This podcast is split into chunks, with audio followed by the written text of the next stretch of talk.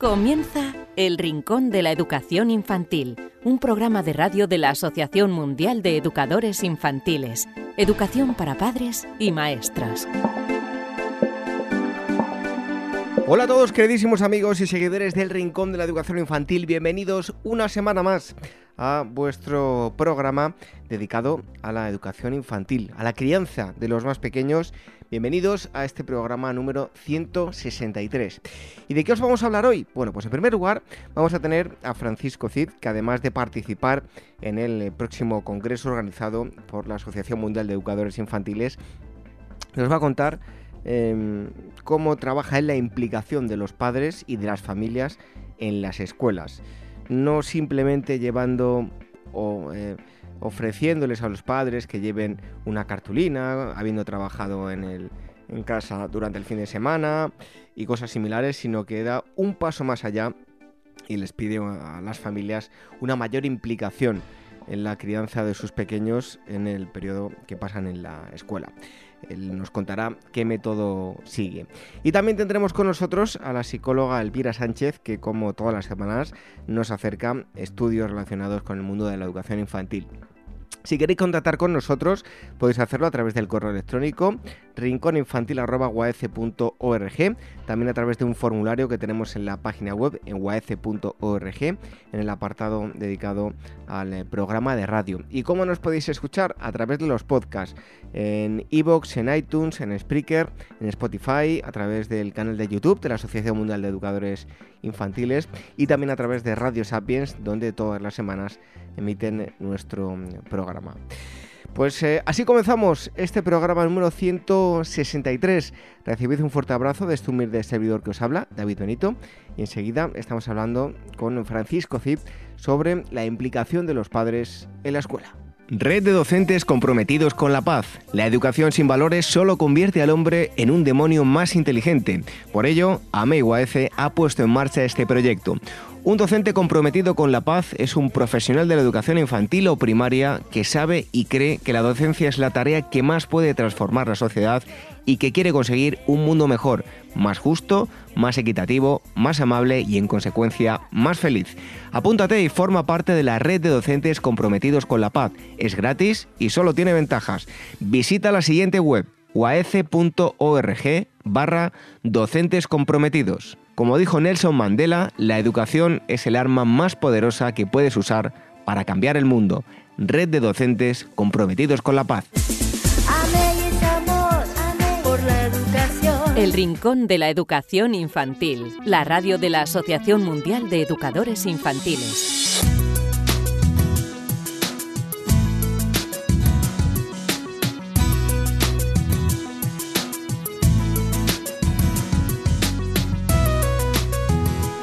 En esta primera parte em, del Rincón de la Educación Infantil, en la entrevista con el experto, hoy vamos a tratar de em, un tema que seguro que muchos de vosotros os habéis planteado. Participáis activamente mucho, poco en las escuelas. Em, tiene aceptación cuando en las escuelas os requieren para ciertas actividades. Hoy vamos a dar un paso más allá. No es simplemente la participación de todas las familias en, algo mm, puntual, en una actividad o como muchas veces hemos visto el Día del Abuelo. Bueno, vamos a, ver en qué consiste esto que se llama metodología cuestiones de interés y para ello tenemos con nosotros a eh, eh, alguien que va a estar en el próximo congreso de la Asociación Mundial de Educadores Infantiles en noviembre, el Francisco Cid Fornel. El, el es maestro de educación infantil, ha sido premio a la excelencia en innovación educativa, Quedó como segundo mejor docente de España en los premios Educabanca y finalista de las 10 experiencias más em, innovadoras. Francisco Cid, muchísimas gracias por estar aquí con nosotros en el Rincón de la Educación Infantil. Nada, gracias a ti por, invitarme a tu casa y, esperemos pasar un rato agradable y divertido. Bueno, ahora vamos a hablar de lo que hacéis vosotros, del grado de implicación que, que le pedís a las familias, pero en líneas generales, eh, ¿cómo se implican las familias en, la educación de sus hijos y en las escuelas. En líneas generales es mucho, es poco. ¿Qué crees que, es? Yo tengo la, enorme suerte de trabajar en una etapa de educación infantil en el cual todavía el grado de implicación de las familias es, alto. Me parece que cuanto más pequeños son sus hijos, todavía tienen ese, esa protección, entonces necesitan incluso saber qué hay detrás de esa ventanita, detrás de esa puerta, para ver si me dejan atravesarla y poder estar más tiempo con sus hijos.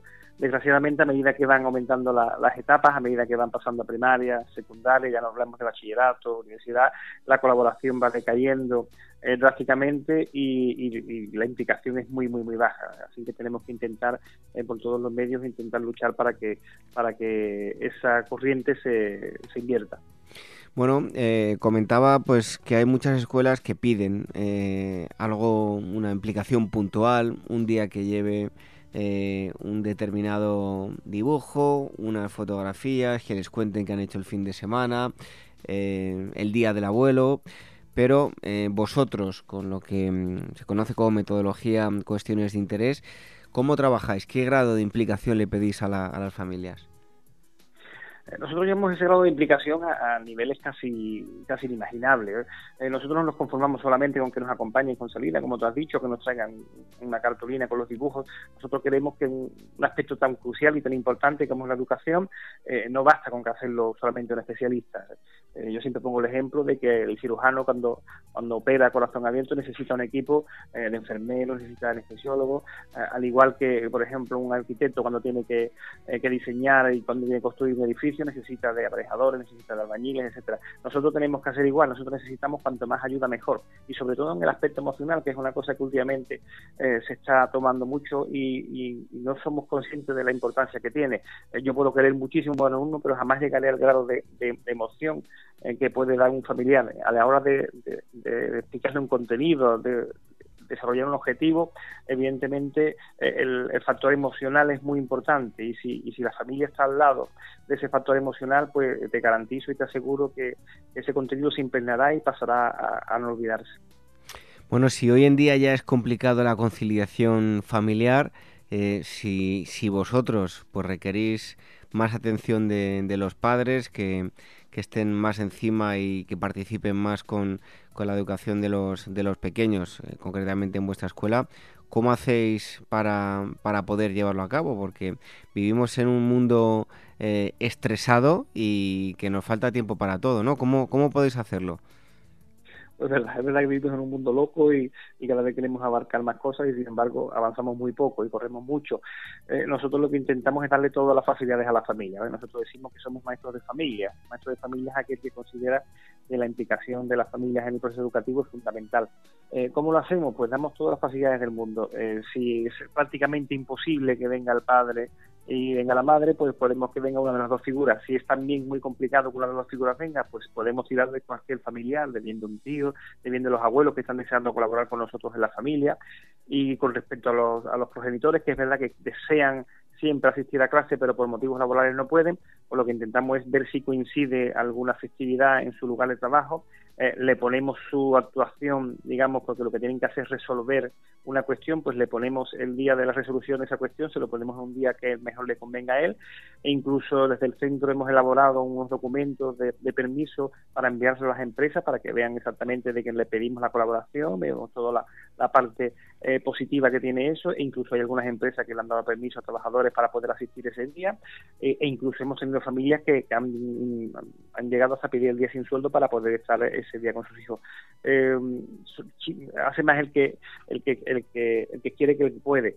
Y nosotros intentamos que, esa facilidad, por lo menos por nuestra parte, eh, la tenga. Oye, ¿qué beneficios tiene eh, esta participación activa de los de determinados miembros de la familia? sobre todo, yo siempre pongo, cuando voy a un congreso o algo, siempre pongo una imagen de, de una batalla en el cual aparecen dos jinetes y yo siempre pongo la, eh, analogía o el simbolismo de que parece que esos jinetes pueden que sean eh, dos padres achacándole a, un profesor que tenemos muchas vacaciones, que trabajamos muy poco, que cobramos mucho dinero, y sin embargo si le doy la vuelta a esa analogía, pues puede ser que sean dos profesores achacándole a, a un padre, hay que ver lo mal educado que tienen los hijos, hay que ver eh, lo, lo, desaliñados que vienen en determinadas ocasiones, etcétera. Entonces esa pequeña confrontación que hay y que es de antaño la explicación es muy sencilla. Eso ocurre porque ni uno sabe lo que hace el uno ni otro sabe lo que hace el otro. Yo tengo las puertas de mi clase abiertas, al igual que mi equipo de infantil en el Colegio Quintanilla, y, lo que hacemos es que las familias puedan ver lo que es trabajar el día a día con 25 criaturas. Entonces, cuando ven el esfuerzo que se supone, pues te tocan el hombro y dice, pues es verdad que no, no, no cobráis mucho, es verdad que no tenéis muchas vacaciones y es verdad que, necesitáis eh, mucho más tiempo de descanso. Y yo también me di cuenta de que a lo mejor ese niño que está eh, todo el día durmiendo en su casa es porque los padres trabajan hasta altas horas y entonces no le da tiempo también a descansar. O esa mañana que el niño ha venido, por ejemplo, ha llegado tarde, pues resulta que ha pasado una mala noche y entonces eh, hay que ponerse en, el lugar del otro, hay que, hay que tener una cierta empatía. Eso me permite a mí conocernos mutuamente y valorarnos. Eh, y eso se consigue a través de la incorporación de las familias dentro del aula.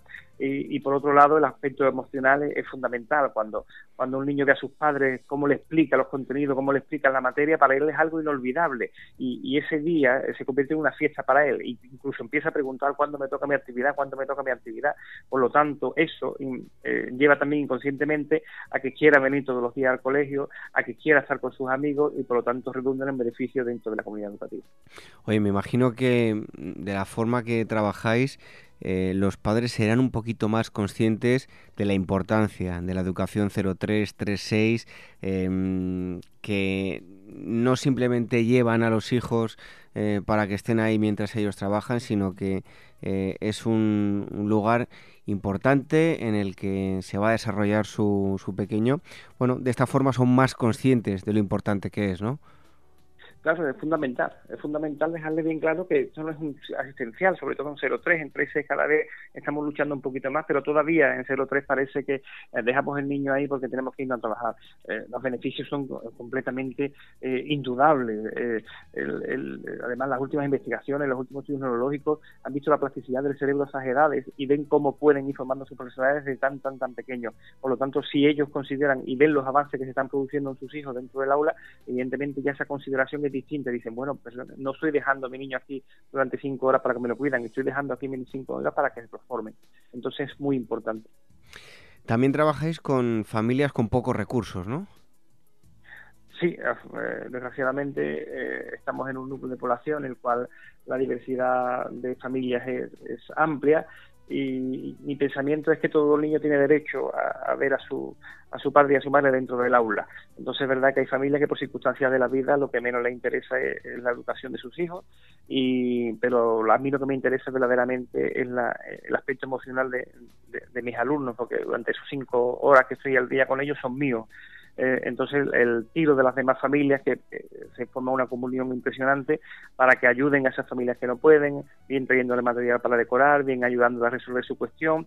Y durante los, los lunes por la tarde, que es cuando montamos y resolvemos, eh, hacemos que durante ese momento, al menos, cuando tenga que ver su madre, eh, resolver la cuestión, aunque ella no participe plenamente, aunque ella solamente esté presente, pero la sonrisa que tiene esa niña o ese niño es inolvidable para ella. Por lo tanto, eh, la satisfacción que tenemos, tanto la comisión, que es el grupo de padres y madres que ayudan, como yo, es algo inenarrable.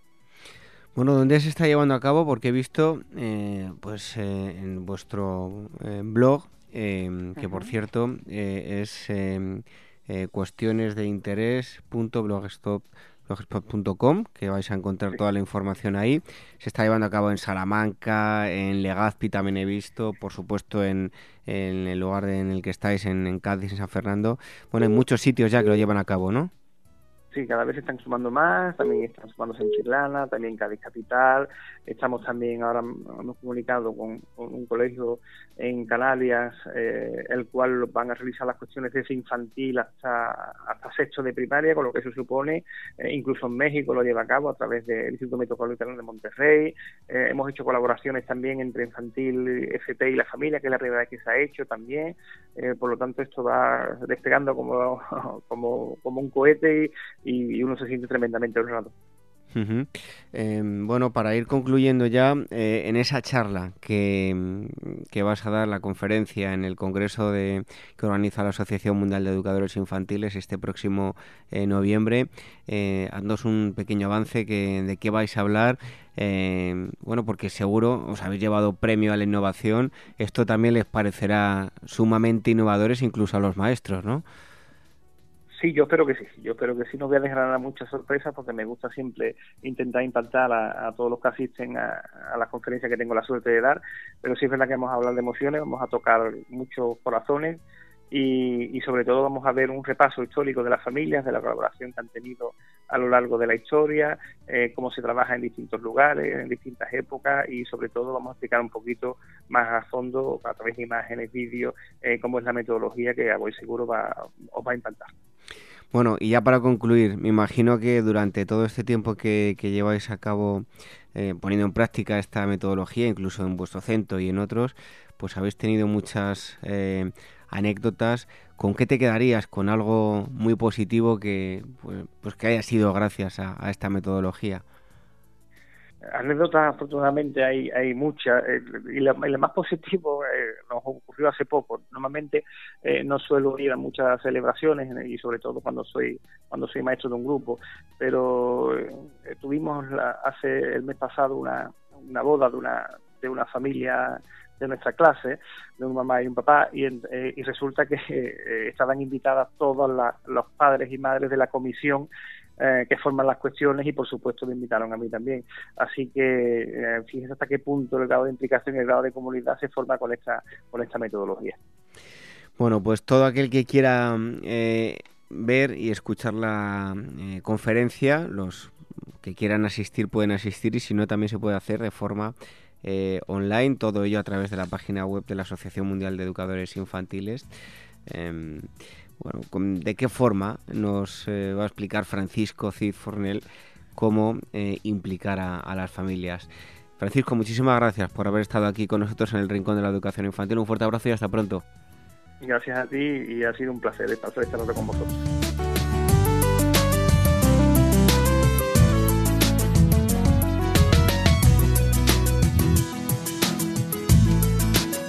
El Rincón de la Educación Infantil, la radio de la Asociación Mundial de Educadores Infantiles.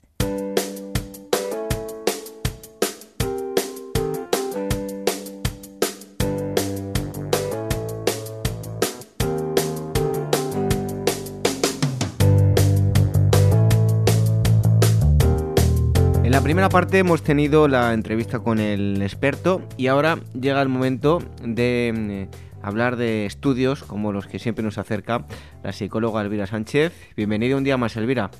Pues un placer como todas las semanas. ¿De qué nos vas a hablar hoy? Pues mira, te voy a hablar de cómo el juego social en la escuela infantil mejora lo académico y lo que es más importante, reduce el agotamiento de los maestros. Pues a ver, adelante, cuéntanos.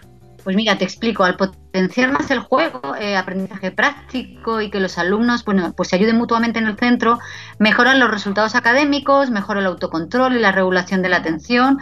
Según una investigación de la Universidad de Columbia, eh, bueno, de British Columbia, en Canadá. El estudio, bueno, ha salido publicado en la revista Plus One, encontró, bueno, que este enfoque del plan de estudios también aumentó y escucha la alegría de los niños en el aprendizaje y el disfrute de la enseñanza por parte de, los docentes y redujo el acoso escolar, el bueno, el ostracismo entre pares, ¿no? y el agotamiento de los maestros. Vamos, una maravilla. Eh, pues sí, suena bastante bien, ¿no, Elvira? Pues sí, mira, y te explico cómo han llegado a estas conclusiones.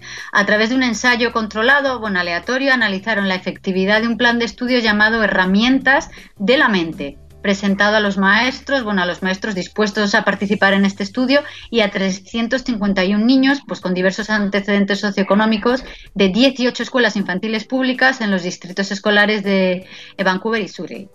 Y como dice la autora Adele, Diamond, profesora del Departamento de Psiquiatría de la Universidad British Columbia y cátedra de investigación de Canadá en neurociencia cognitiva del desarrollo, es decir, una persona con bastante eh, con bastante formación y experiencia, ella dice que, antes eh, que los niños tengan la capacidad de sentarse durante largos periodos absorbiendo información de la forma tradicional, ¿no? En que se presenta en la escuela a través de pues, conferencias, pues que se les debe permitir que se mantengan activos y que se les anime a aprender haciendo.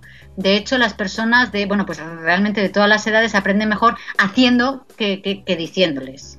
Bueno, ¿y qué es lo que hacen en el aula o cómo el día a día que, ellos proponen? Pues mira, ellos destacan la importancia del juego eh, dramático social. A ver, esto del juego dramático social no es nuevo, porque de hecho el plan este fue desarrollado en 1993 por los investigadores estadounidenses Elena Bodrova y Débora León, o sea, nuevo no es, pero su principio fundamental es que el desarrollo socioemocional y la mejora del autocontrol son tan importantes, tan importantes como la enseñanza de habilidades y contenidos académicos. Y esto, a ver, es algo que reivindicamos en AMEI pues desde hace muchos años. Pero bueno, a lo que voy. El programa enfatiza el papel del juego dramático social en la construcción de funciones ejecutivas y esto, a ver, incluye habilidades como el autocontrol y la atención selectiva, la memoria de trabajo, la flexibilidad cognitiva, el razonamiento, bueno, y también la planificación. A ver, estudios anteriores habían demostrado que el plan produce mejores resultados para la lectura y las matemáticas y en pruebas de laboratorio de funciones ejecutivas. Pero este nuevo estudio eh, de, la doctora Diamond demuestra por primera vez que también mejora drásticamente la escritura, mejora las funciones ejecutivas en el mundo real, que es muy importante, y tiene una serie de beneficios sociales y emocionales que no habían estado documentados previamente.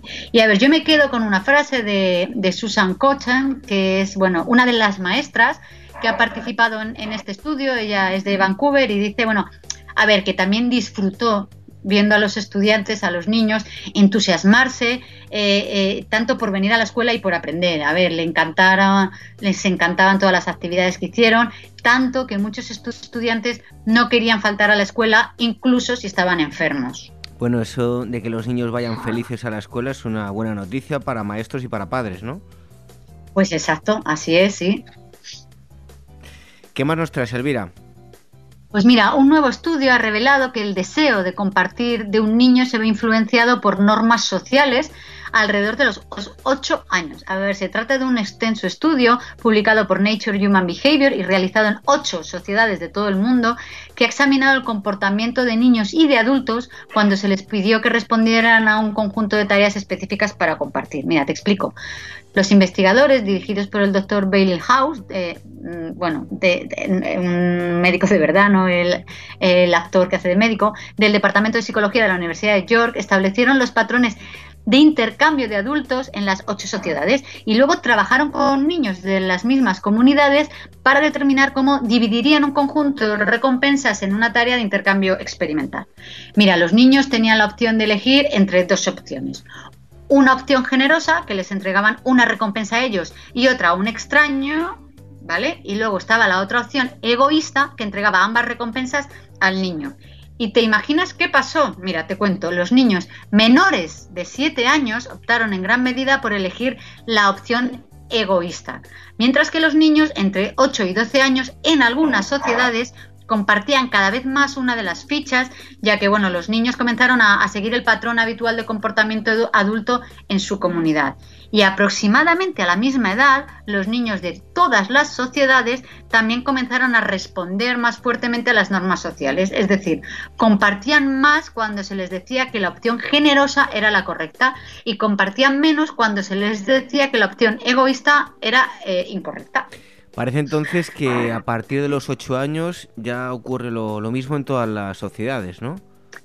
Exacto, el doctor House, eh, el de verdad, no el de la serie, apunta que estos resultados eh, sugieren que durante la infancia eh, media los niños se vuelven sensibles a la información culturalmente específica sobre cómo comportarse, que esta información puede estar codificada en las normas locales, que los niños adquieren, bueno, de una psicología humana evolucionada, ¿no? Para aprender y cumplir con la normativa. Y claro, esto implica que deberíamos tener una psicología del desarrollo universal, ¿no? Para ser sensibles a la información normativa y que la variación en el comportamiento prosocial debería estar vinculada a la variación en el contenido de las normas sociales de una sociedad y no a la variación en el desarrollo. Elvira, ¿cuáles han sido esos grupos sociales investigados? Pues mira, para esta investigación, como te comentaba, se observaron ocho grupos de diferentes, eh, bueno, de diferentes grupos sociales, eh, incluidas comunidades urbanas. Te cuento, en Alemania, en Estados Unidos, en Argentina y en la India y comunidades rurales, en Ecuador, en Banana, Banatú, en Argentina y también cazadores recolectores en Tanzania. Y han visto que las personas en todos estos grupos eh, comparten ampliamente, pero están acostumbrados a hacerlo en diferentes situaciones y, bueno, y posiblemente por diferentes razones. A ver, es probable eh, que esta sea la razón por la cual las personas en estas diferentes sociedades tomaron decisiones muy diferentes cuando los pusimos, bueno, los pusieron los investigadores a todos eh, en el exacto, o sea, exactamente en la misma situación que, para compartir. A ver, lo que a mí me ha llamado, David, la atención de este estudio es que, a ver, debemos comenzar a prestar atención no solo a lo que los niños saben, sino a por qué comienzan a seguir las normas sociales, que ahí está el kit de la cuestión. Y el siguiente paso de estos investigadores es plantear la pregunta de qué está sucediendo en el desarrollo del niño entre los 8 y los 12 años que los hace más receptivos a las normas sociales que los rodean. Y de hecho el objetivo de la siguiente fase del estudio será comprender mejor cómo la cultura y la maduración psicológica trabajan juntas para producir eh, diversidad humana en cooperación y también bueno, en otros comportamientos sociales. Bueno, pues es el segundo de los estudios que nos ha acercado hoy la psicóloga Elvira Sánchez, como todas las semanas. Elvira, muchísimas gracias y hasta el próximo día. Pues aquí estaré como todas las semanas.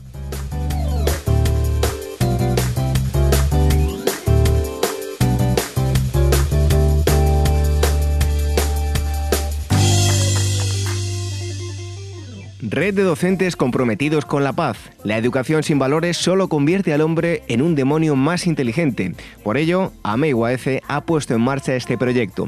Un docente comprometido con la paz es un profesional de la educación infantil o primaria que sabe y cree que la docencia es la tarea que más puede transformar la sociedad y que quiere conseguir un mundo mejor, más justo, más equitativo, más amable y en consecuencia más feliz. Apúntate y forma parte de la red de docentes comprometidos con la paz. Es gratis y solo tiene ventajas. Visita la siguiente web uaece.org barra docentes comprometidos. Como dijo Nelson Mandela, la educación es el arma más poderosa que puedes usar para cambiar el mundo. Red de docentes comprometidos con la paz. El Rincón de la Educación Infantil, la radio de la Asociación Mundial de Educadores Infantiles.